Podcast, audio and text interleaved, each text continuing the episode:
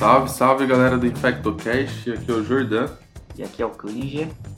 E hoje, nesse clima chuvoso né, de São Paulo, a gente vai falar sobre um tema muito pertinente, que é a leptospirose. Estamos chegando aí no final do ano, uma época que chove todos os dias, praticamente, não só aqui em São Paulo, mas em várias regiões do país. E ter o conhecimento dessa doença que é mais endêmica nessa época do ano, é muito importante. Então, o que é leptospirose, né? É, é uma síndrome, então, ela foi descrita pela primeira vez em 1886 pelo Weil ou Weil, a gente não sabe direito como que fala o nome dessa pessoa. Como que ela foi descoberta, né? O pessoal morria de febre amarela, Aí foram fazer necrópsia e viram que tinha um negócio diferente. Então houve uma confusão entre essas duas doenças, entre a febre amarela e a leptospirose. E essa confusão ocorre até hoje em dia. E o que, que, é essa bactéria aí, Klinger? Então, a leptospira, né, ela faz parte de um grupo de bactérias. Né? Antes a gente tinha duas principalmente, que eram duas espécies, a Leptospira interrogans e a biflexa. E hoje, com uh, o, avanço do, do, sequ, do, sequenciamento do gene 16S, a gente conseguiu, uh, a gente já tem hoje 23 espécies que já são nomeadas, algumas delas são espécies patogênicas, outras são sapróficas não patogênicas e a gente tem espécies de, de patogenicidade indeterminada ainda. Então, ainda estamos nessa fase de, de descoberta né, dessas espécies, mas a gente considera todo mundo aí como faz parte do gênero Leptospira. É, o mais famoso aí ainda, é, ainda é o Interrogans, né? mas tem vários outros aí. E a característica mais legal do, da, do Leptospira é a capacidade dele de fazer infecção renal crônica uh, nos roedores, né, nos animais. E com isso, esses animais eles passam a ser reservatórios dessa doença e continuam aí eliminando ela durante muito tempo na vida, que faz trazer para gente para a principal epidemiologia da doença, né? Que como você falou, Jordão, é a principal causa de doença quando a gente está falando de enchente, de, de, de, doenças em pessoas que, que lidam com animais, como médicos veterinários, pessoal da pecuária. Então a gente tem essa, essa epidemiologia porque o roedor, o animal, ele é o reservatório da doença. E, assim, a, a, existe uma, uma prevalência global de, de leptospirose, né?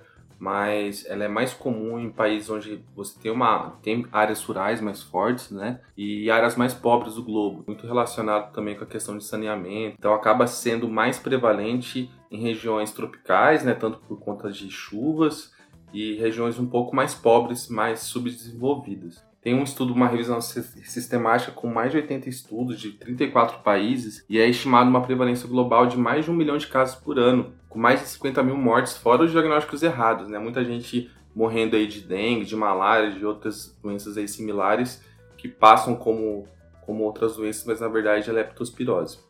Sim, e apesar dos roedores serem os mais comuns, né, os reservatórios mais comuns, a gente também tem doença também acontece em suínos, equinos, bovinos, ovinos e até mesmo em cães. Então é uma doença bem espalhada aí né, que infecta é, esses animais também. Isso aí. Então, assim, a gente sempre busca um vínculo epidemiológico. Às vezes é um paciente que trabalha numa abatedoura, além de ser veterinário, pode ser um paciente que trabalha num, num armazém de arroz. Então, esses vínculos aí é importante que, apesar de parecer uma bobeira isso na infectologia, é muito comum a gente enxergar essa exposição, é bem clássico na Sim. leptospirose. Também funcionários de serviço de esgoto, né? Que, é, que ou então muitos, enchente, né? própria enchente. ah, teve enchente. uma enchente. Quando tem uma enchente, pode ter certeza que, que vai, aparecer. vai aparecer depois de alguns dias alguns casos de leptospirose. E vai aparecer porque justamente o, a, o leptospira ele vai entrar em contato com a mucosa, né, com a pele que provavelmente não vai estar íntegra. Então, numa enchente, por exemplo, o, o paciente está lá, ele vai vai estar tá passando um, um, galho de árvore lá que vai fazer um, uma lesão nele e a, a, a bactéria vai, vai aproveitar para essa porta de entrada. Beleza, Clint, já, já aprendeu como que a gente se expõe à, leptospira, né? E os fatores de risco. Mas aí a gente entrou em contato com esse, teve esse fator de risco a partir de quanto tempo a gente vai começar a apresentar alguma manifestação clínica?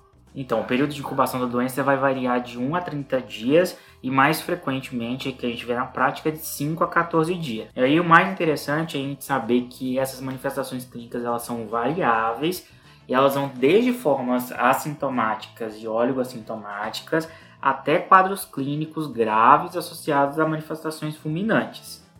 A gente vai dividir as fases da doença didaticamente em duas, porque a gente não vê tanta correlação assim na clínica no nosso dia a dia, tá? Exato. Mas... Isso é muito, isso é muito clássico, né, Klinger? Tipo, de ah, primeiro o paciente tem isso, depois tem uma defervescência, depois ele apresenta uma fase imune, mas raramente o, o paciente sabe disso e leu essa parte do livro e a maioria das vezes a gente não consegue diferenciar isso muito bem. Às vezes o paciente tem uma, uma mistura de sinais e sintomas, tanto da fase aguda quanto da fase já mais imune. E, mas vamos ensinar como os, os livros ensinam e até para a gente ter um pouco do raciocínio aí clínico. Uma coisa que é boa é que mais de 90% dos pacientes vai ter uma doença autolimitada. Então esses casos mais graves aí vão ser um pouco, cerca de 10% dos casos. Então a gente vai dividir as fases da doença na fase precoce, ou também chamada de leptospirêmica, e na fase tardia ou fase imune, tá? A fase precoce, ela vai ser a fase onde vai acontecer principalmente 90% dos casos, onde o paciente vai ter sintomas inespecíficos, né? Então a gente vai ter desde febre, cefaleia, mialgia, anorexia, paciente com fotofobia, dor ocular, exantema, eritema macular, hepatoespleno, linfadenopatia, dor abdominal, uh, dor abdominal.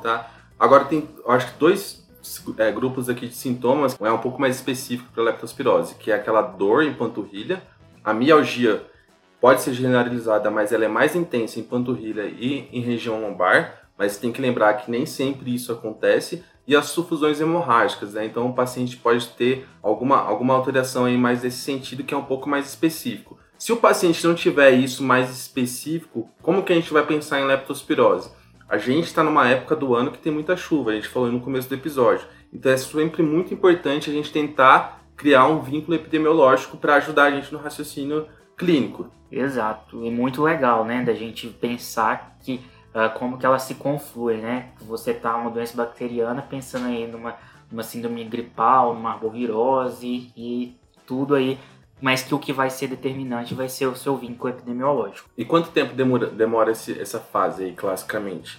Essa fase demora aí cerca de 5 a 7 dias, né?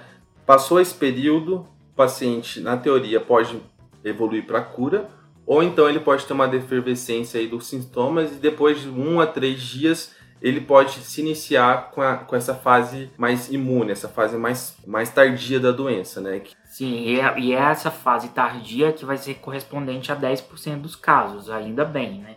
Que ela pode acontecer logo após essa primeira semana de doença, uh, da, fase, da fase precoce, ou então alguns pacientes eles já iniciam um quadro com essas apresentações uh, fulminantes. A síndrome de Weil, de como a gente falou, ela vai ser caracterizada pela tríade classe de icterícia, lesão renal aguda e hemorragia, mais comumente a pulmonar. É, o mais clássico, né? A gente vai ter, pode ter evoluir com uma com hemorragia, pneumonite é, hemorrágica, né? E lesão hepática. O que, que chama a atenção da lesão hepática no paciente nessa fase tardia? É uma dissociação entre a elevação de, de bilirrubina e o dano hepatocelular, né? ou seja, elevação de transaminases. Quando a gente faz uma biópsia, não é para fazer biópsia, mas para estudo, a gente vê que não tem necrose de hepatócito. Então é muito mais um dano, uma congestão aí, uma colestática. E então você pode ver níveis super elevados, assim, acima de 60, de 80 de bilirrubina, com, com transaminases raramente passando de 200. Então essa dissociação entre transaminase e bilirrubina é algo que fala muito a favor de leptospirose. E, e essa icterícia tem alguma coisa mais típica aí, Klinger? Então, a icterícia também é um sinal característico porque ela vai. É o que a gente chama de icterícia rubínica, né? Que é uma icterícia mais alaranjada, intensa, que vai começar no terceiro e sétimo dia da doença. A presença da icterícia ela é, é um preditor de pior prognóstico porque se eu tenho icterícia, obrigatoriamente eu vou ter alguma hepatopatia e, consequentemente, eu vou estar pensando na forma mais grave da doença. Já é mais uma disfunção orgânica que você está acrescentando aí no, no, paciente, né? Exato. E lógico, se o paciente começar a ter alterações de INR, algumas sinais, além da icterícia, sugestivos de insuficiência hepática, isso é mais grave ainda. E outra, é, outra manifestação importante, ou outra disfunção importante, é a lesão renal aguda, que vai acontecer até em 40% dos, dos doentes. Geralmente ela é não oligúrica e ela é hipocalêmica, devido a essa a inibição da reabsorção de sódio nos túbulos renais proximais, aumento no aporte distal de sódio e, consequentemente, perda de potássio. A Outra gente... coisa que acontece também, que é interessante de, de lesão renal, o ducto coletor cria uma resistência à vasopressina também. Então, isso é mais um fator que vai favorecer a essa é, essa forma não oligúrica, né? Então o paciente vai ter uma, uma diurese muito importante. Quando você biopsia o rim, é, você vê que tem muita nefrite intersticial. E se o paciente está numa forma não, oligúrica, não oligúrica e está depletando muito volume, se você não fizer uma reposição, desde que seja adequada, de acordo com a fase da doença, do, do momento da sua avaliação, o paciente pode evoluir depois para uma fase oligúrica. Então, o paciente começa com uma forma não oligúrica e se ele piorar mais ainda o rim, ele vai para uma forma oligúrica. Então, a oligúria é um outro marcador de gravidade que a gente tem que deixar bem pontuado. Então, assim, tem duas coisas clássicas aqui que a gente já falou: essa dissociação da bilirrubina com as transaminases, né? Bilirrubinas muito alteradas para transaminases nem tanto. Isso diferencia das hepatites virais. Né? Hepatite viral, geralmente o paciente tem mais de mil de TGO-TGP. E essa lesão renal aguda com eucalemia ou hipocalemia. Outra coisa que costuma acontecer com a progressão da insuficiência renal é trombocitopenia, que é outra achada aí um pouco mais específico, né? Então, se você tiver um paciente com trombocitopenia, com uma lesão renal aguda, com hipocalemia, com essa dissociação de bilirrubina, com transaminases, cada vez mais o diagnóstico vai ficando evidente para a gente. E uma coisa que é interessante, a gente sabe que uremia causa disfunção plaquetária. Então, se a gente tem uremia, tem um paciente com endotelite, tem um paciente que está ficando plaquetopênico, então a gente vai começando a entender como é fácil ter sangramento nesse, nessa população é, a gente vai ver mais para frente que uma dos possíveis benefícios da diálise precoce é a gente diminuir essa associação de uremia com, com a plaquetopenia, que é muito é uma fórmula muito boa para causar sangramento. A outra disfunção, a outra disfunção orgânica importante que a gente tem é a disfunção pulmonar. E esse paciente ele começa já com tosse seca, dispneia, hemopitóricos, e a gente vê que o paciente vai acabar é, evoluindo para a síndrome da angústia respiratória aguda. E, e, essa, essa síndrome pode acontecer, inclusive, na, na fase mais aguda da doença, mesmo na ausência de lesão hepática ou, ou lesão renal. Uma coisa que a gente não precisa esperar é que o paciente tenha hemoptise. Então, se você está suspeitando que o paciente tem leptospirose e ele tem algum, alguma queixa de dispneia, de tosse, você tem que já se tentar para um quadro de hemorragia pulmonar tá? Porque muitas vezes a hemorragia só é diagnosticada na hora da intubação. Então, ó, depois que você intuba o paciente, que você vê um monte de sangue saindo, ou então quando você faz uma broncoscopia para investigar o quadro, que você vai diagnosticar esse sangramento. E por fim, assim, eu acho que o último órgão que dá, é importante a gente dar uma ressaltada é o coração, né? Insuficiência cardíaca secundária à, à leptospirose é raro, mas achados no eletrocardiograma, a arritmia é algo extremamente prevalente. Então, nos pacientes que estão internados em UTI, é, é, muito comum você ter algum grau de arritmia. Mais de 50% dos pacientes que estão em monitorização contínua vão desenvolver algum tipo de arritmia ao longo do curso da doença, nem que seja uma FA, um flutter ou então arritmias um pouco mais graves. Então é algo que a gente tem que ficar muito atento. E, na verdade, por último agora é a meningite asséptica, né? Nessa fase é muito comum o paciente ter uma cefaleia bem intensa, geralmente é causada por uma meningite asséptica. Não, lógico, não é preciso ficar fazendo líquor, mas se a gente fizesse, a gente viria algum grau aí de celularidade aumentada e, e aumento de proteína. Beleza, Klinger, é, a gente já aprendeu um pouco aí das manifestações clínicas da doença, né? Um pouco da, da fisiopatologia. Quando que a gente vai pensar em, em leptospirose? Então, assim, a gente vai pensar, o Manual do Ministério da Saúde traz que o indivíduo com febre, cefaleia e mialgia e que apresente pelo menos um dos seguintes critérios que a gente vai comentar. O primeiro critério é o, o vínculo epidemiológico, né? Sugestivo de 30 dias anterior. Então, é o paciente que teve exposição a enchente, alagamento, lama, é, exposição a esgoto, fossa, lixo, entulho. Paciente que tem atividades que envolva risco ocupacional, como coleta de lixo, de material para reciclagem, limpeza de córrego, trabalho em água e esgoto, manejo de animais, agriculturas e assim por diante. Vínculo epidemiológico com outro caso confirmado de leptospirose ou residir e trabalhar em áreas de risco para a leptospirose, tá? E o critério 2, que seria uh, pelo menos então, a febre, a cefaleia, a mialgia e ou mais pelo menos um dos seguintes sinais ou sintomas, que seria aqueles clássicos: a sufusão conjuntival, a lesão renal aguda, né, aumento de creatinina, icterícia, aumento de bilirrubina e os fenômenos hemorrágicos. Então, é, a gente tem o quadro geral, é, a febre, cefaleia e mialgia, com o vínculo epidemiológico ou com esses quadros clínicos da, da leptospirose. E agora, e aí, Jordan? Agora a gente já sabe quais são os critérios para a gente pensar, né? Para a gente pensar uh, na leptospirose. Como que eu faço o diagnóstico? Quais exames que eu peço? Então, assim, o diagnóstico laboratorial a gente vai raciocinar na clínica, né? A gente falou que a primeira fase da doença é a fase leptospirêmica e a segunda fase da doença é a fase imune. Então, a, na fase leptospirêmica, que é a fase inicial da doença, é, a gente vai tentar recuperar o agente. Né? Existem vários métodos diagnósticos nessa fase, mas todos eles são ruins, tá? Tem cultura para recuperar a leptospirose? até existe, né? o, o, método mais correto é a gente pegar duas gotas de sangue, colocar na beira-leito, no meio de cultura, um meio de cultura super específico que a gente não tem disponível, botar para incubar, que vai ter que ficar incubando por várias semanas até você ter o diagnóstico. Por esse método, o paciente, se você for depender disso para tomar alguma, alguma conduta, o paciente já vai ter morrido. Então, não adianta muito. Técnicas de biologia molecular para confirmar o diagnóstico nessa fase até existem, mas não são disponíveis, não são padronizados. Então a gente tem uma carência muito grande de diagnosticar os pacientes nessa fase da doença. Já na fase imune, então ali a partir do quinto dia de doença, a gente já pode ter sorologia positiva pro, é, do método ELISA. Então, e o método mais clássico que a gente tem, mais bem estudado, é o método de microaglutinação, chamado de MAT. Como que isso é realizado? A gente pega alguns antígenos já conhecidos, pega o sangue do paciente nessa segunda fase da doença, ali pelo menos ali pelo sétimo dia de doença, e a gente vai observar num campo escuro se ocorre aglutinação e a gente consegue titular isso. Como que a gente dá o diagnóstico por esse método? A gente vai ter que ter um aumento de quatro vezes é, essa titulação é, em um período aí da doença de pelo menos duas semanas ou títulos isolados acima de 1 para 800, a gente considera também o paciente como diagnóstico, e títulos isolados acima de 1 para 200 são considerados altamente subjetivos.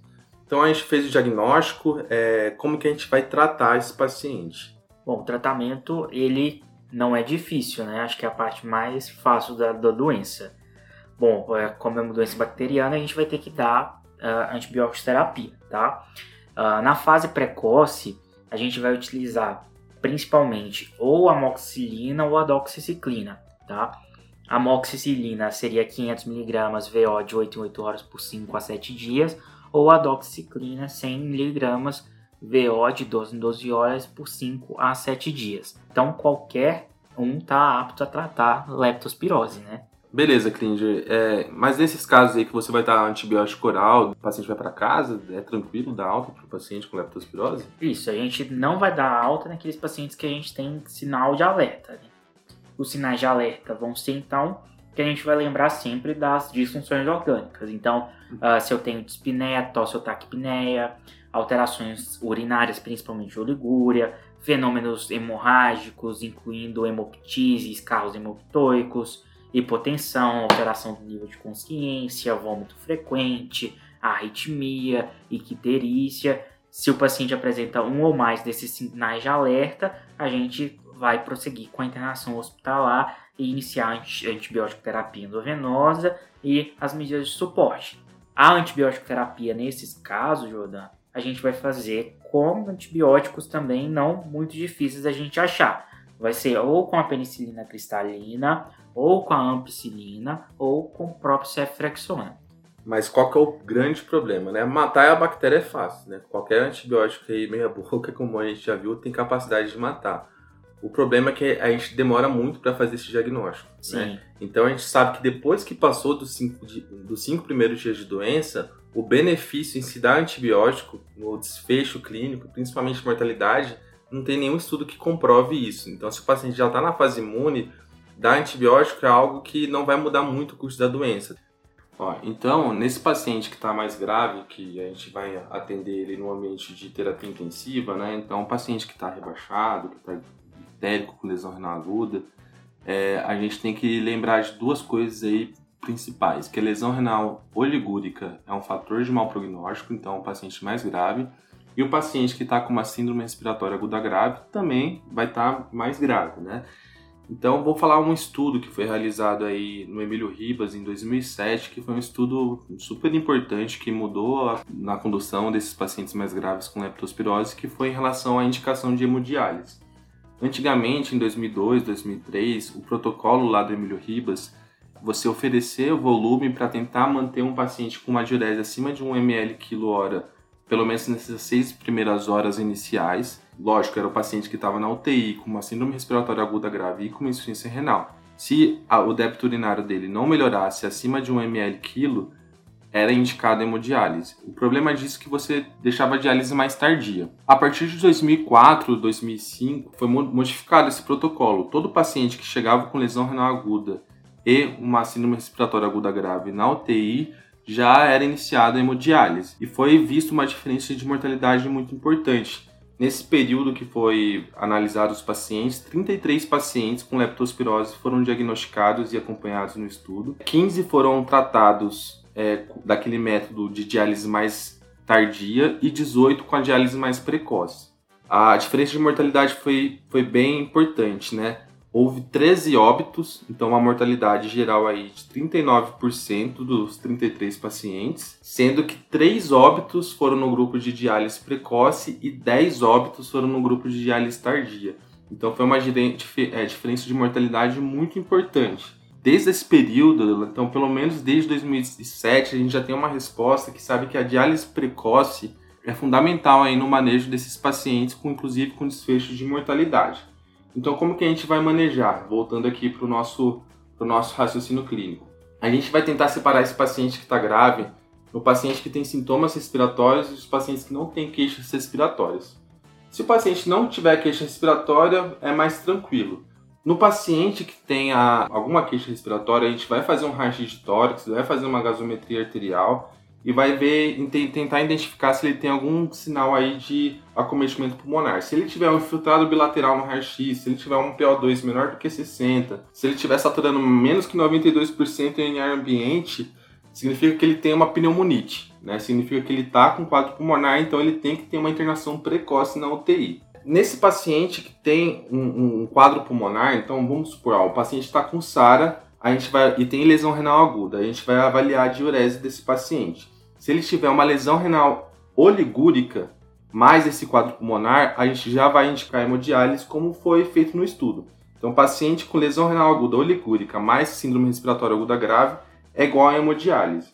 Se o paciente tiver com débito urinário bom, então tiver uma diurese acima de 0,5 ml quilo-hora, mais a creatina dele tiver acima de 4 ou tiver uma ureia acima de 150, a gente também vai indicar é, diálise. Isso porque paciente que começa a ter muita uremia começa a aumentar a chance de sangramento. Então, assim, lembra que a gente falou que o paciente tem placotopenia, tem extravasamento vascular. Então, se você ficar dando muito volume para esse paciente que já está com uma lesão renal aguda importante, que tem alta chance de sangramento, é muito provável que você vai piorar esse quadro pulmonar do paciente. Se o paciente não tem alteração pulmonar, mas tem uma lesão renal aguda oligúrica, você primeiro tem a chance de fazer um teste com furosemida. Se você faz um teste com furosemida e o paciente não urinou, significa que você vai ter que indicar diálise para esse paciente. Então, um paciente sem lesão pulmonar com uma lesão renal aguda oligúrica, dá tempo para a gente tentar fazer um teste de estresse com furosemida. Se tiver diurese, ok. Se não tiver diurese, a, a gente indica hemodiálise. E se o paciente não tiver uma lesão renal aguda oligúrica, então o paciente tem lesão renal aguda não oligúrica e não tem alteração pulmonar, então nesse cenário aí, aí sim a gente vai fazer uma hidratação vigorosa.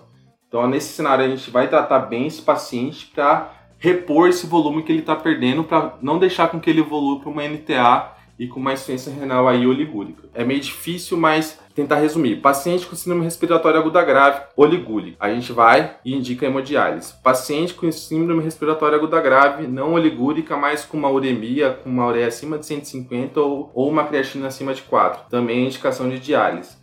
Se o paciente não tem síndrome respiratória aguda grave, mas tem uma lesão renal aguda oligúrica, a gente vai lá e vai fazer um teste com furosemida. Se não responder, a gente indica diálise.